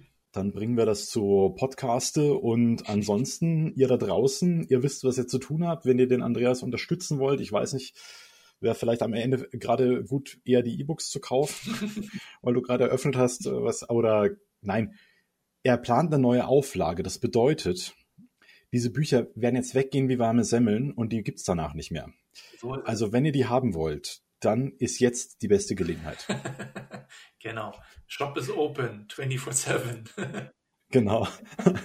Für andere Werbung machen ist für mich überhaupt kein Problem. Jetzt kommen wir zu meiner Schwierigkeit und zwar, ich würde euch nochmal kurz darauf hinweisen, dass bei mir ja auch ein Patreon-Account äh, existiert. Wenn ihr mich also finanziell unterstützen wollt, und nicht unbedingt mein nächstes Scheitern, sondern meine nächsten Erfolge auch mittragen wollt und mit live mit dabei sein wollt, dann empfehle ich euch meinen Patreon-Account. Link ist ganz unten in der Videobeschreibung. Und ansonsten bedanke ich mich für die Aufmerksamkeit und wir hören uns beim nächsten Mal wieder. Bis dahin.